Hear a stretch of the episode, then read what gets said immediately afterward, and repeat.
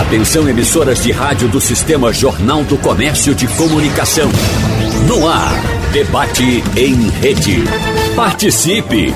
Rádio Jornal na internet. www.radiojornal.com.br As doenças cardiovasculares são a principal causa de morte no mundo, segundo dados da Organização Mundial de Saúde. Então, hábitos de vida pouco saudáveis, adotados nas rotinas mais agitadas, contribuem para os fatores relacionados à ocorrência das doenças degenerativas, entre as quais estão principalmente as cardiovasculares e os cânceres. Então, no debate de hoje, nós vamos conversar com especialistas, nossos convidados, sobre os problemas que afetam o coração de forma mais comum e como prevenir essas doenças. Por isso, agradecemos a presença aqui no nosso debate da médica cardiologista, secretária de assistência ao associado do Sindicato dos Médicos de Pernambuco, CIMEP, Malu Davi. Doutora Malu, seja bem-vinda. Obrigada, bom dia.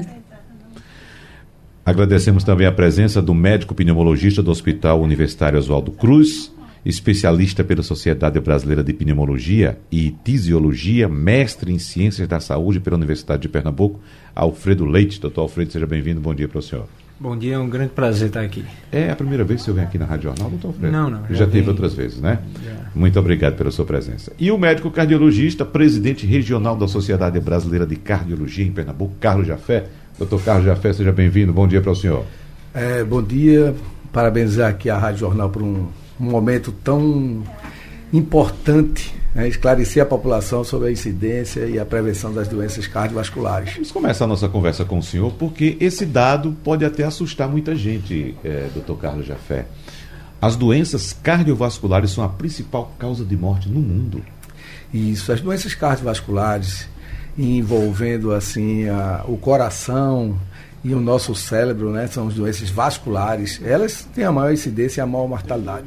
Ela mata mais do que todas as doenças existentes. Uhum. Então a gente tem é, que trabalhar na prevenção dessas doenças, é a base da prevenção. E dentro das doenças cardiovasculares de maior relevância, a gente tem a hipertensão arterial, a pressão alta, nós temos as doenças coronarianas, né? E como inclusive uma chamada do, do, do, programa, a nossa doença reumática, que acomete com uma incidência muito alta a nossa população, porque são doenças que são preveníveis, que uhum. você pode prevenir, você pode reduzir a incidência dessas doenças e a gente pode tratá-las. Uhum. Tá? Então isso é fundamental que a gente faça esse debate inclusive juntando aqui com a pneumologia também, porque tem claro. uma, um envolvimento, coração e pulmão estão uhum. muito próximos, né? E a gente tem algumas doenças que envolvem o coração, que levam também a hipertensão arterial pulmonar, doenças pulmonares. Então, isso é muito, muito, muito importante. Exatamente. Doutora Malu Davi, nós estamos acompanhando no mundo todo um crescimento da expectativa de vida da população. Né? Uh, esse crescimento tem alguma relação com o aumento também dessas doenças cardiovasculares? Ou seja, nosso organismo não estaria adaptado ainda para viver 90, 100, 110 anos?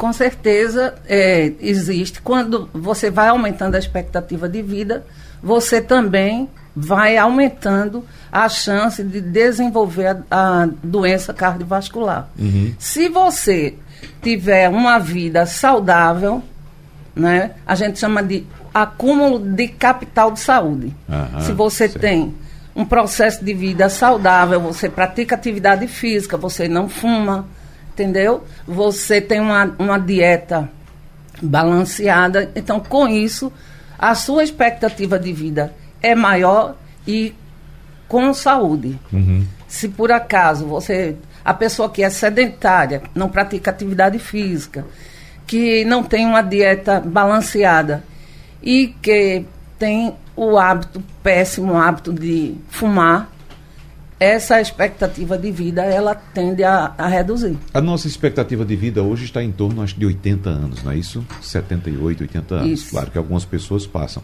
Quando a gente vai no histórico, lá no passado, doutor Carlos Jafé, a gente encontra aqueles episódios de indivíduos que passam facilmente dos 90 anos, passam dos 100 anos e não tinham essa qualidade de vida que a gente tem hoje, esses cuidados com a alimentação. São casos, digamos, excepcionais, assim? Não, porque na verdade, o, a, vamos dizer assim, a medicina e a gente falando aqui da cardiologia, ela evoluiu bastante. Novas drogas chegaram no mercado, novos tratamentos.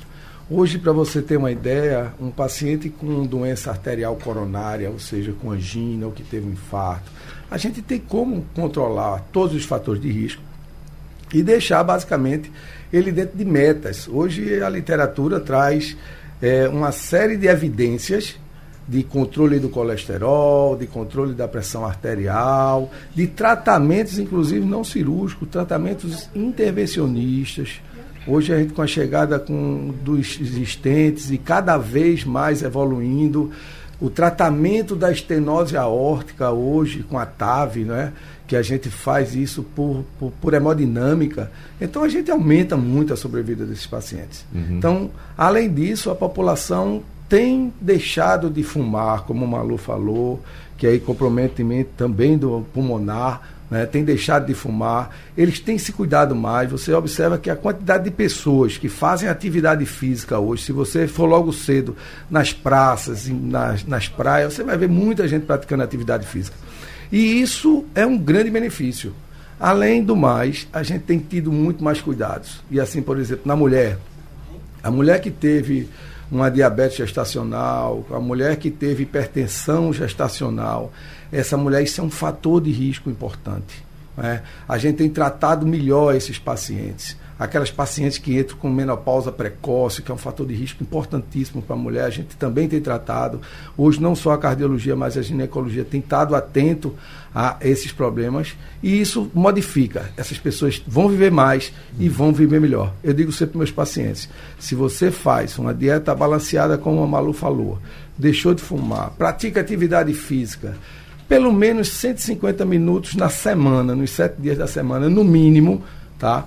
E você controlou seu colesterol, controlou sua pressão, é diabético, controlou sua diabetes e a obesidade, você certamente vai viver mais e viver melhor. Hum. Doutor Alfredo, vamos para o seu capítulo, que é muito importante, que é a questão do tabagismo. Né?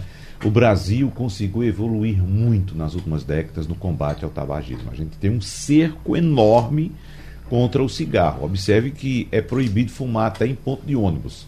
Se tiver cobertura, não se pode fumar. E a gente conseguiu evoluir muito. Mas a indústria busca alguns caminhos para chegar até aquela pessoa que pretende consumir a nicotina. Né? Uh, vem os cigarros eletrônicos, uhum. vem é, o que se chama. É naguilé, é que se é, chama? É, né? né? É, é, esse, alguns, alguns artifícios que induzem as pessoas a acreditarem que aquilo não faz mal. Mas eu queria que o senhor começasse falando a respeito desse combate, os avanços que tivemos e prováveis recursos, doutor Alfredo. É, Wagner, você tem toda a razão, né? O Brasil, a gente reclama tantas vezes do as coisas não dão certo no Brasil, né? Em tantas áreas, tantos problemas que a gente tem, mas esse combate ao fumo, ao tabagismo, ele foi exemplar no Brasil. O Brasil teve um dos programas de, de combate mais eficazes do mundo. Então, com propaganda é, contrária, né? Aqueles, aquela coisa no maço de cigarro, mostrar que cigarro dá doença cardíaca, que dá doença pulmonar, que dá câncer. É, teve também aumento de impostos sobre cigarro, teve uma, uma série de medidas que conjuntamente fizeram cair. A, em 1990, o Brasil tinha entre os adultos com mais de 18 anos 30% de fumantes. Hoje a gente tem 9%. Então, o Brasil é exemplo para o mundo nisso aí. Mas aí está chegando a, a, reação da, da indústria. Né? A indústria ela quer manter os seus ganhos, os seus lucros e é, o cigarro eletrônico está entrando com a força. Está entrando, não, entrou com uma força muito grande. A gente está vendo isso principalmente na juventude, exatamente aqueles, a gente olhando historicamente, o garoto de 14 anos que lá nos anos 50 e 60 e 70 começou a fumar intensamente eles são justamente os doentes de câncer de pulmão, de insuficiência cardíaca e de DPOC que a gente tem hoje. Nos dias atuais. Agora a gente está tendo a meninada com 13, 14 anos entrando em cigarro eletrônico e com isso eles podem, é, além dos danos do próprio cigarro eletrônico, eles têm uma chance quatro vezes maior de se tornarem dependentes de cigarro, de tabaco, de cigarro convencional, cigarro comum. Uhum. Isso já está comprovado. Então é um problema que está surgindo, é uma onda que está se levantando e que a gente tem que tentar interromper. Tá. É mais grave, é mais, digamos, mais danoso esse cigarro eletrônico do que o cigarro tradicional, doutor Alfredo? A gente tem pouco tempo de uso do cigarro eletrônico, né? então ele, é, o mercado começou a dar uma subida ali por volta de 2013, 2014 e está subindo ver, né, de uma maneira muito intensa agora. Não é? É, a gente não tem tempo ainda de saber se o cigarro eletrônico por si, se ele aumenta o risco de doença cardiovascular ou de câncer de pulmão uhum. ou de é, enfisema, por exemplo é, existem alguns indícios que, de que poderá acontecer, daqui a uns anos a gente vai começar a ver isso, mas existe uma certeza hoje, que ele coloca o jovem no caminho do cigarro comum. E o cigarro comum é a causa evitável de morte mais importante de todos os tempos. Uhum. Né? Então, é. É, é isso aí. A vantagem do cigarro comum para quem não fuma, como por exemplo eu, é o alerta. Né? Se alguém acende um cigarro perto de mim, essa pessoa está pedindo para eu sair de perto dela, porque eu não suporto ficar perto de alguém que está fumando. Mas o cigarro eletrônico não tem esse alerta, porque me parece que é uma espécie de vapor que sai que não incomoda quem está perto. Porém, esse vapor que é liberado ali próximo das pessoas, ele também é danoso, como é a fumaça do cigarro comum? Aparentemente, não a gente não tem ainda estudos com evidências. Esse uhum. é o problema, né? A gente está ainda engatinhando na, nos estudos científicos sobre isso. Mas aparentemente o vapor que é liberado pelo cigarro eletrônico, ele não tem aquela, aquela força de causar problemas nos, em, em quem está em volta que tem a fumaça do cigarro. Mas até isso também vai precisar ser verificado. Uhum. É. Agora, doutora Malu, nós tivemos a decisão do Estado brasileiro de combater, de de frente dessa indústria que ainda é forte, mas já foi muito mais forte no passado que a indústria tabagista. Porém, nós temos também ainda algumas campanhas muito tímidas em relação ao consumo de álcool. Por que essa diferença de tratamento do cigarro para o álcool? Significa que o álcool pode ser tolerado em determinada medida? É, depende, né? Uhum. O álcool, ele, ele também pode ser muito grave quando você consome em excesso, né? Então, por isso que a campanha não é tão intensa, mas deveria ser, porque o álcool ele é tóxico para o miocárdio uhum. e no máximo tolerável para se tomar um, um, vinho, uma coisa assim, uma taça de vinho uhum. por dia seria, principalmente vinho tinto, mas assim, a gente não aconselha, isso não, não é uma coisa assim que a gente aconselha o paciente a fazer. Né? Não, a gente não recomenda. Quando o paciente pergunta se pode, né, a gente explica qual é a situação. E tem pacientes que a gente diz mesmo que não pode. Uhum. Pacientes que já começaram a apresentar é, alteração na função cardíaca, é, do, na função ventricular, esses pacientes a gente já diz que ele não pode, não deve porque é um, uma coisa a mais, que uhum. o álcool é tóxico é. para Doutor, doutor, doutor Jafé, cigarro e álcool. O que, é que você gostaria venenosa. de pontuar como importante? Duas drogas tóxicas para o coração. É, em relação ao cigarro, o cigarro, além de é, predispor o paciente a ter uma doença cardiovascular, principalmente a doença coronariana, a hipertensão, ele também afeta o pulmão e outros cânceres que são ligados ao a, aquele paciente que é fumante, estômago, bexiga. Em relação ao álcool, complementando o que Malu falou, é, o álcool é uma droga que irrita o músculo cardíaco, o miocárdio. E na hora que você irrita o músculo cardíaco, algumas arritmias, principalmente a fibrilação atrial, é, é, ela pode vir a acontecer. E nesse momento da fibrilação atrial, você tem outros componentes tromboembólicos, que você pode criar microcoágulos no coração, que vai levar lá ao cérebro e provocar, por exemplo, um, um AVC, um AVC isquêmico.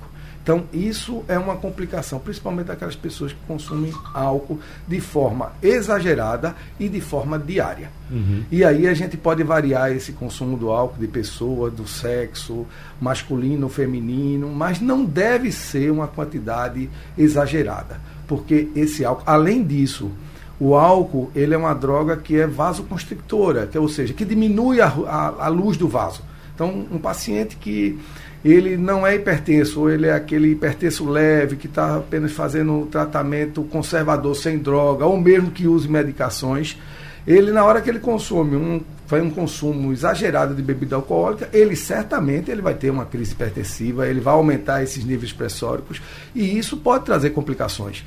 Não só desencadear um evento cardiovascular, como por exemplo um infarto agudo do miocárdio, como por exemplo um AVC, faz uma crise hipertensiva e faz um AVC hemorrágico, principalmente nos pacientes mais idosos, uhum. é, que já há uma fragilidade dos vasos. No, no, idoso, esses vasos já estão é, mais rígidos eles não têm a mesma elasticidade de um vaso de um paciente, de uma pessoa jovem. Uhum. Então, isso predispõe a essas doenças, uhum. principalmente infarto, AVC, seja isquêmico pela fibrilação atrial, por um êmbolozinho que saiu do coração. E, além do mais, isso pode levar a outras arritmias, uma arritmia que desencadeia uma arritmia, inclusive, mais complexa. Tá. O, a gente estava falando com o doutor Alfredo a respeito dos males do tabagismo para o pulmão e o álcool em relação ao pulmão? Olha, se você for procurar o álcool em, em, tomado exageradamente, como já está dizendo, ele vai, você vai encontrar problema em qualquer sistema orgânico, né? uhum. né? No pulmão a gente tem certas, é, por exemplo, o alcoólatra, a, a, pessoa que consome exageradamente, ela tem uma chance maior de desenvolver tuberculose tem uma chance maior de ter certos tipos de pneumonia, como pneumonia por um tipo de bactéria que a gente chama de anaeróbios. Então, é, existe também problema relacionado ao álcool. O que eu mais destacaria é a tuberculose. A gente, é, a gente vê muito isso ainda, ainda vemos muita tuberculose, né, no, no, tanto no, no hospital público como no serviço privado, e você já vê que é um marcador. Quando você vê uma pessoa chegar com tuberculose, você vai conversando sobre a ingestão alcoólica, você vê que frequentemente ela é imoderada, ela é, é acima do, do recomendado, tá certo? Uhum. Certo. Agora, doutor Alfredo, para a gente entrar daqui a pouco exatamente nas cardiopatias, uh, só uma dúvida. Quando um paciente procura o senhor é, com queixa de cansaço, esse paciente, invariavelmente, ele já vem com algum problema cardíaco? Olha, a, o cansaço, né? A, o termo médico que a gente usa é dispneia, né? Falta de ar ou fôlego curto. Ele pode ter várias causas, mas na maioria das vezes vai ser uma doença pulmonar ou uma doença cardíaca, né? Uhum. E esse é um, um é uma fronteira que a gente, eu estou aqui com os cardiologistas, eu preciso muito deles, dependo muito deles, recorro muito a eles, porque com uma certa frequência o paciente chega lá, a gente avalia é, é, depois de examinar e de, de fazer a ausculta e de fazer um ou outro exame complementar, a gente percebe que o problema dele não está no pulmão, que provavelmente é do coração. Então a gente faz esse intercâmbio, é uma uhum. via de mão, mão dupla, né? É, é, e o, a avaliação da falta de ar é um capítulo muito importante, tanto para a gente pneumologista como para os cardiologistas. Né? Certo. E nesse caso, por que uh, um mau funcionamento do coração acaba comprometendo o pulmão? É, acontece das duas maneiras. Né? O, é, uma das complicações né, mais comuns das emergências que a gente vê, das emergências cardiológicas, são os pacientes que chegam com o chamado edema agudo de pulmão. Né? Ele chega lá com, é, com falta de ar e, e, ele não consegue ficar deitado porque cansa.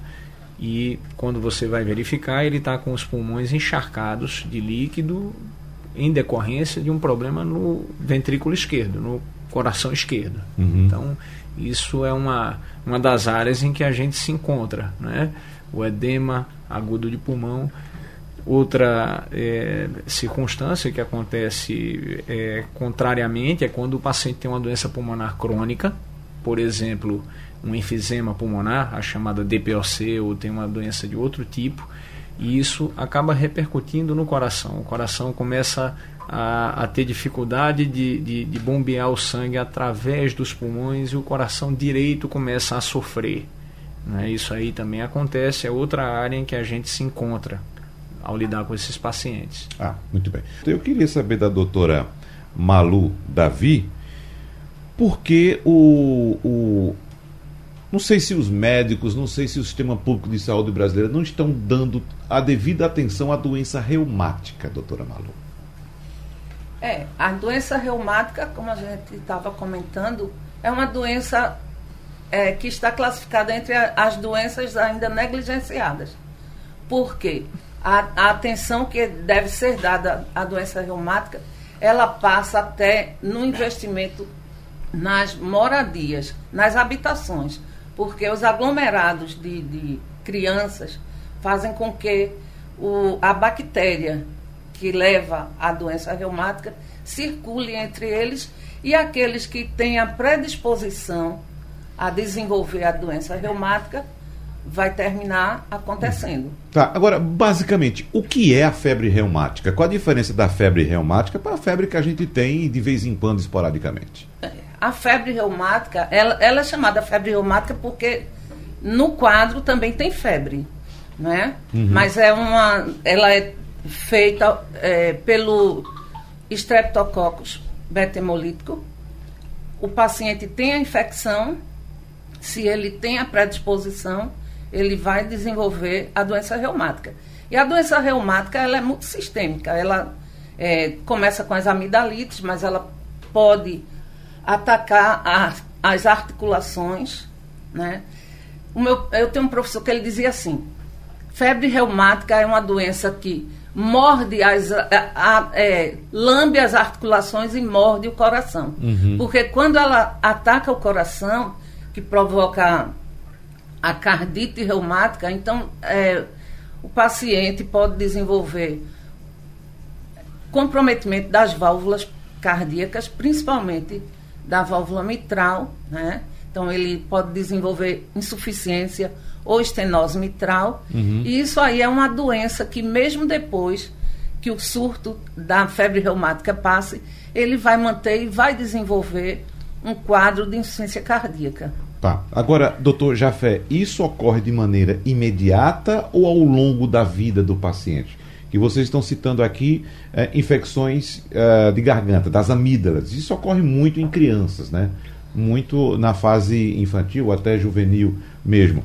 Então, aí o, o paciente foi acometido de uma febre reumática. Mas ali, esses problemas no coração ocorrem de maneira imediata ou eles vão crescendo ao longo da vida? A gente precisa classificar primeiro as, as amidalites, porque é a porta de entrada. Né? Certo. Então, o ideal é naquela criancinha que tem uma amidalite, que faz aquelas infecções de repetição. Tá? O, o que são de repetição? De repetição. Então você faz a infecção, você tratou, e daqui a um mês depois, dois meses, três meses, essa criança novamente, nova amidalite, com comprometimento articular. É, é muito importante que a gente faça uma, um, um, isolamento dessa bactéria, que a gente identifica a bactéria. E isso aí o paciente tem que ter acesso no serviço público ou no privado, que aí é mais fácil você uhum. fazer uma cultura de orofaringe, por exemplo, identificou aquele streptococcus que é o causador da febre reumática.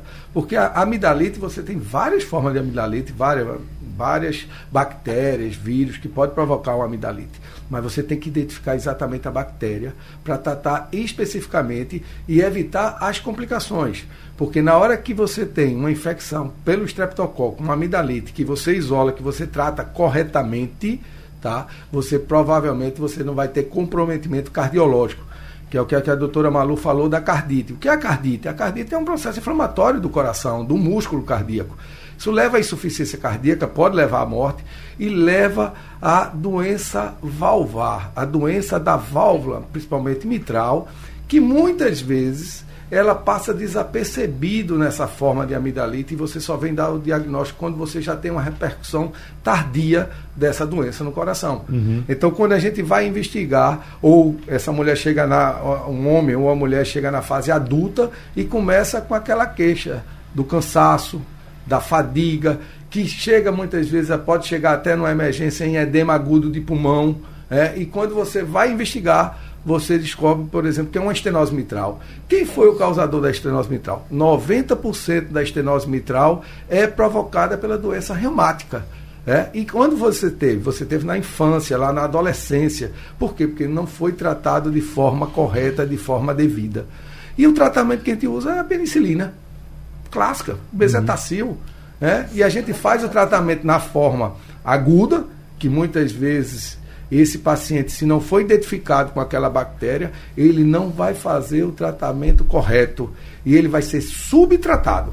E aí a doença, na uhum. forma tardia, já no final da adolescência ou mesmo na fase adulta, a doença mostra evidência. O tratamento, se eu falo com bezetacil, é para infecção das amígdalas. É isso, isso para infecção provocada pelo streptococo beta-hemolítico. Certo. E, inclusive, você vai ter que uhum. continuar esse tratamento. Só para vocês terem uma ideia, o paciente que tem uma doença reumática crônica, e ele tiver uma doença valval, que já tiver submetido a um procedimento, por exemplo, cirúrgico de uma troca valvar, ele, pode, ele deve tomar um bezetacil sua vida toda, a cada 21 dias. E não é fazer um bezetacil a cada um mês, não. Tem que ser 21 dias, que é o ciclo do antibiótico. Tá? Então, muitas vezes, esse paciente não é bem orientado. Então, aquele que teve doença reumática, por exemplo, na infância ou na adolescência, ele vai ter que tratar pelo menos até 10 anos após os, o final dos seus sintomas. E quem faz isso? Isso tem que ter uma orientação devida. Então a gente precisa esclarecer não só a classe médica, mas a população em geral sobre o tratamento correto da doença reumática. Tá. Agora, doutora Milu, essa questão da doença reumática, a gente está falando aqui para um número enorme de pessoas que talvez esteja se identificando nesse período que teve várias infecções de amígdala durante a infância, mas está ouvindo falar pela primeira vez agora na febre reumática e nas consequências da febre reumática. O que fazer agora? É. Existe, é como descobrir se a pessoa teve febre reumática, o que fazer? Não, existem os, os marcadores né, que a gente faz, mas na época que a pessoa tem febre. É, normalmente a pessoa que é adulta e que até então não, não desenvolveu, é provável que ela não desenvolva mais uma cardite, é provável. Uhum. É, normalmente, as queixas, os pacientes, no final da infância, início da adolescência, esses aí a gente pegava mais com quadro de cardite e precisava internar, precisava fazer, além da benzetacil, precisa tratar com o corticoide. Uhum. Né? Mas se você chegou à vida adulta, você teve alguns quadros de amidalite, e não, não desenvolveu, não, não teve um comprometimento, nada lhe fez é, levar a um hospital por conta de, de espine, por falta de ar, né, uhum. né, que é dispneia, Sei. ou outras coisas assim, coração disparado, né? Uhum.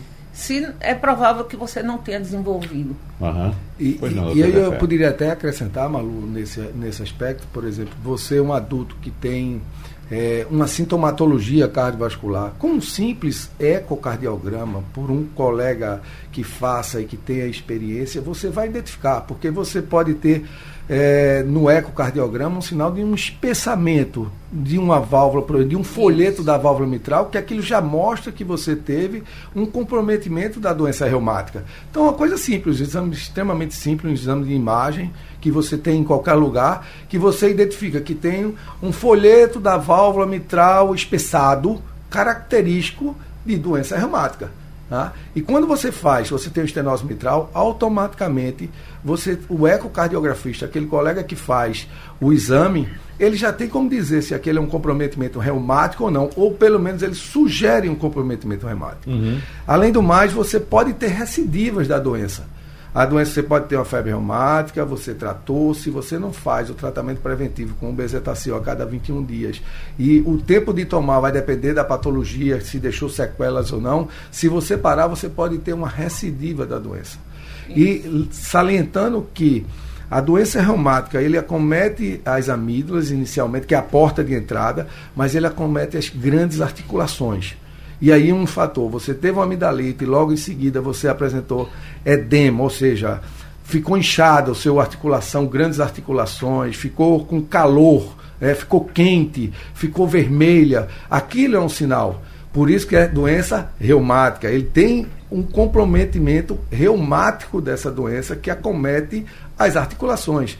E muitas vezes diz, ah, isso é uma artrite, é uma artrite, mas aquela artrite precisa, precisa ser investigada se não é um comprometimento da doença reumática e precedido por uma é, infecção amidaliana. Uhum.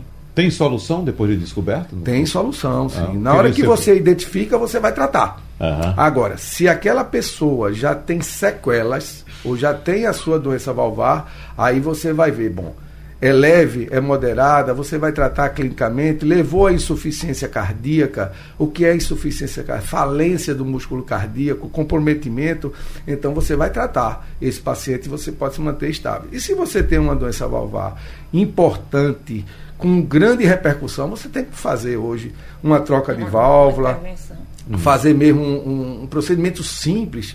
Hoje na hemodinâmica a gente pode fazer uma valvoplastia com um catéterzinho, um balão, dilatou aquela válvula e você resolveu. Aquele paciente que tem uma insuficiência mitral hoje, a gente tem na hemodinâmica o Mitaclip hoje, que tá, não está ainda no rol de procedimento da ANS, mas já tem sido feito. E você vai tratar aqueles pacientes com insuficiência mitral importante. Uhum. Né? E se tiver um comprometimento você pode ter um comprometimento duplo de duas válvulas, aórtica e mitral, e muitas vezes você precisa do tratamento cirúrgico. Uhum. Muito bem. Agora, complementar, doutora Milo? Sim. Pois não. É, é importante que se procure sempre o médico, porque assim, se você tem essa suspeita de que você, ah, não, eu tive amidalite, é, fiz, é, encher minha articulação, principalmente meu joelho, eu, ou meu tornozelo, eu vou, vou procurar. Porque quando você procura e o médico lhe examina, principalmente o cardiologista, que costuma é, examinar com bem detalhe o, o coração, né, uhum. ausculta. Se você tem alguma coisa, você já detecta ali algum sopro, alguma coisa, e aí você parte para essa parte de exames complementares, né? Você faz a parte de sorologia para saber se tem, se estaria em atividade. Se vierem negativas, ok. Você não precisa empreender um tratamento de, de anti-inflamatório, né? Mas você precisa fazer a prevenção como já, já falou, a cada 21 dias com a penicilina benzatina. Uhum. E se houver um comprometimento valvular, né, você vai precisar acompanhar. E isso acontece só para. Eu tenho uma família de pacientes que a primeira é, descoberta da, da paciente da, foi na gravidez. Então ela evoluiu com insuficiência cardíaca Uhum. No é, pós-parto, ela veio, ela é de outro estado, aí veio no meu consultório, é, eu fiz a, o diagnóstico e é, passou aleitamento, tudo a gente botou para cirurgia. Uhum. Ela fez a cirurgia, trocou a válvula. Quando foi uns dois anos após, chega a irmã. A irmã dela chegou quadro. com o mesmo quadro.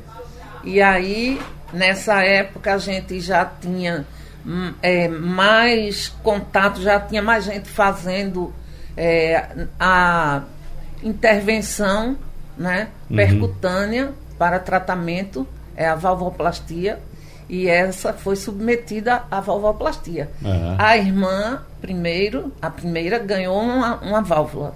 Certo. Né? E a segunda fez a valvoplastia e está uhum. bem.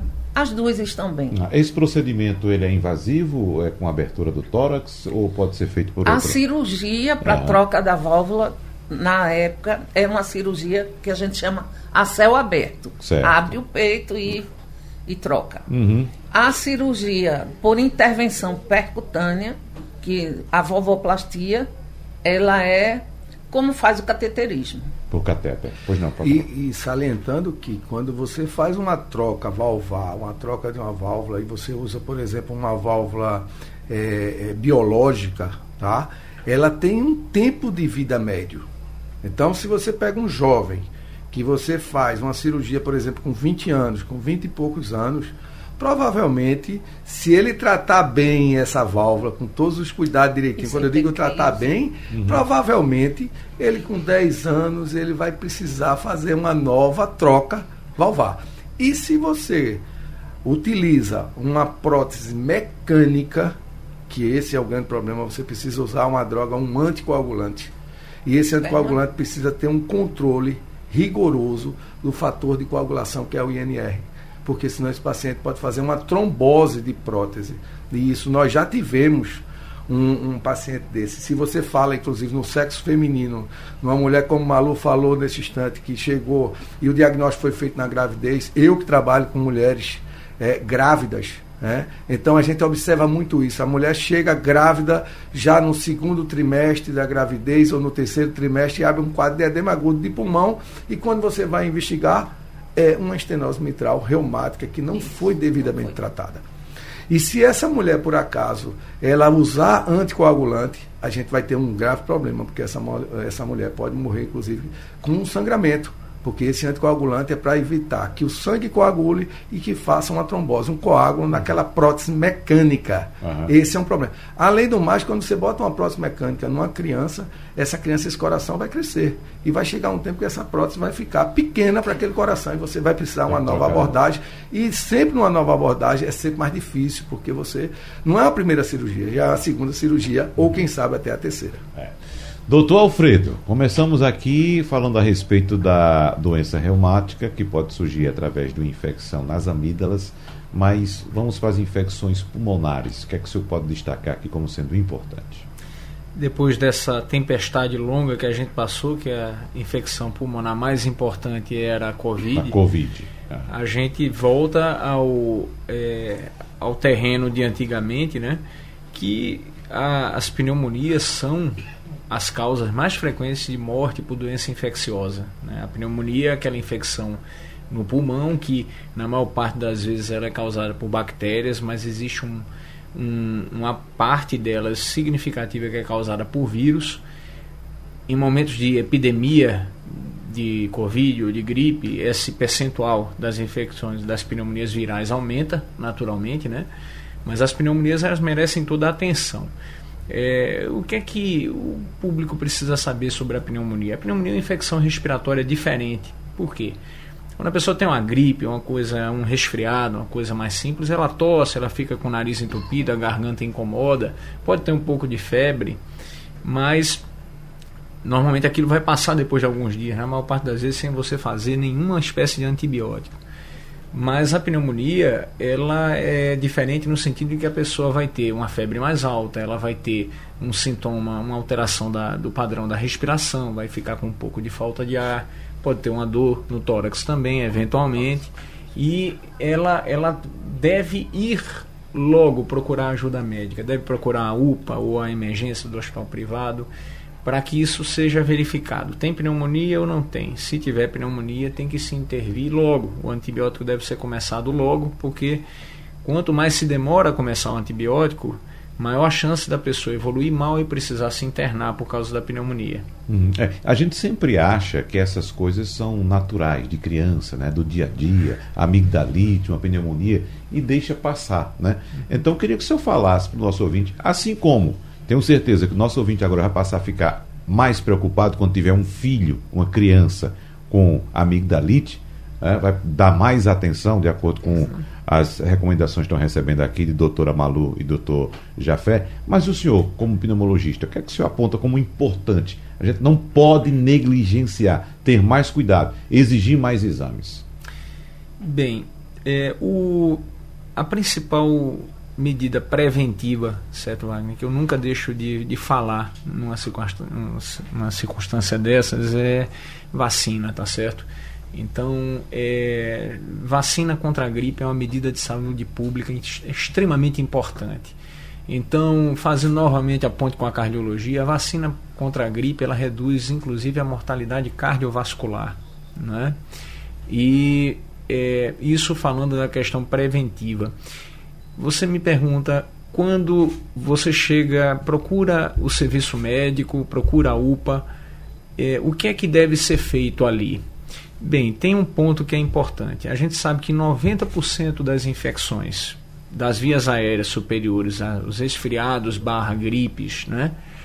São causados por vírus, então você não, não deve prescrever, é, você na verdade o antibiótico vai beneficiar um de cada dez pacientes. Né?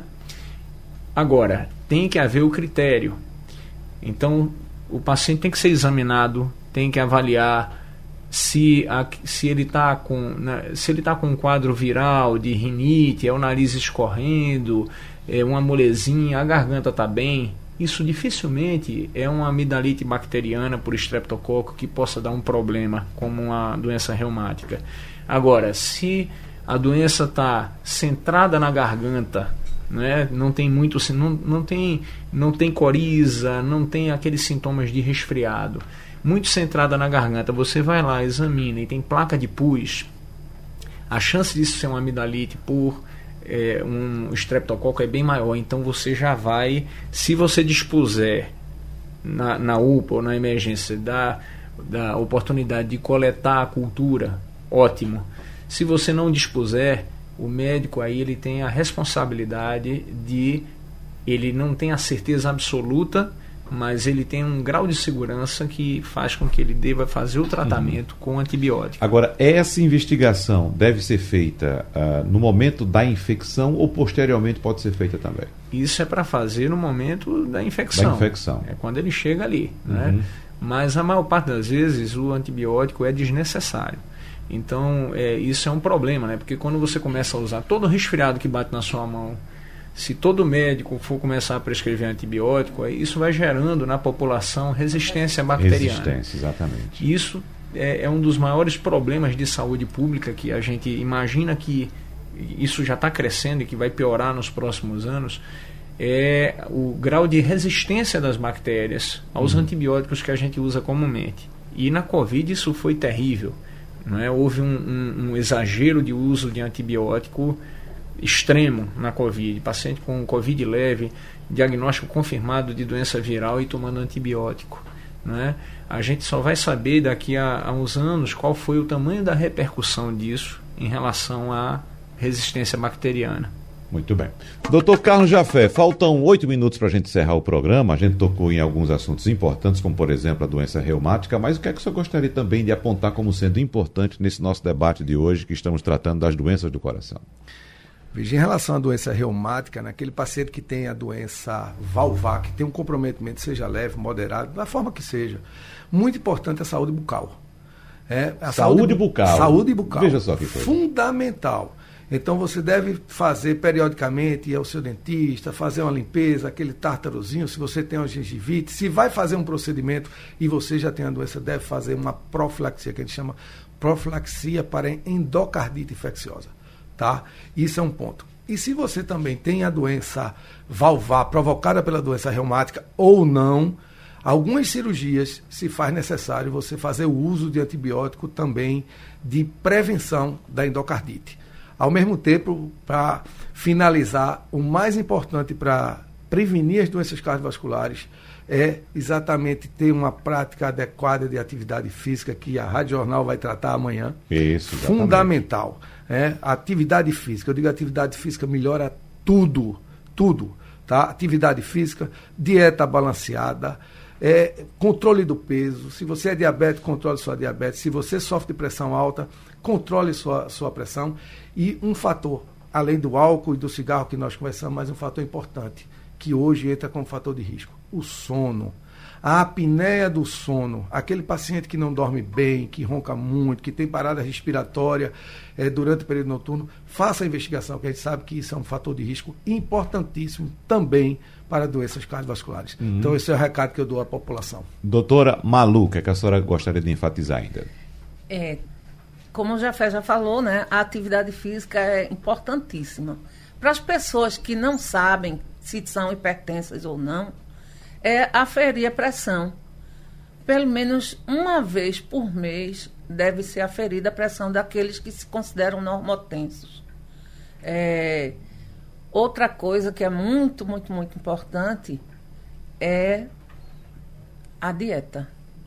E tem uma coisa que a gente não foge, que é o, o fator hereditário. Mas as outras causas, elas se sobrepõem a ele.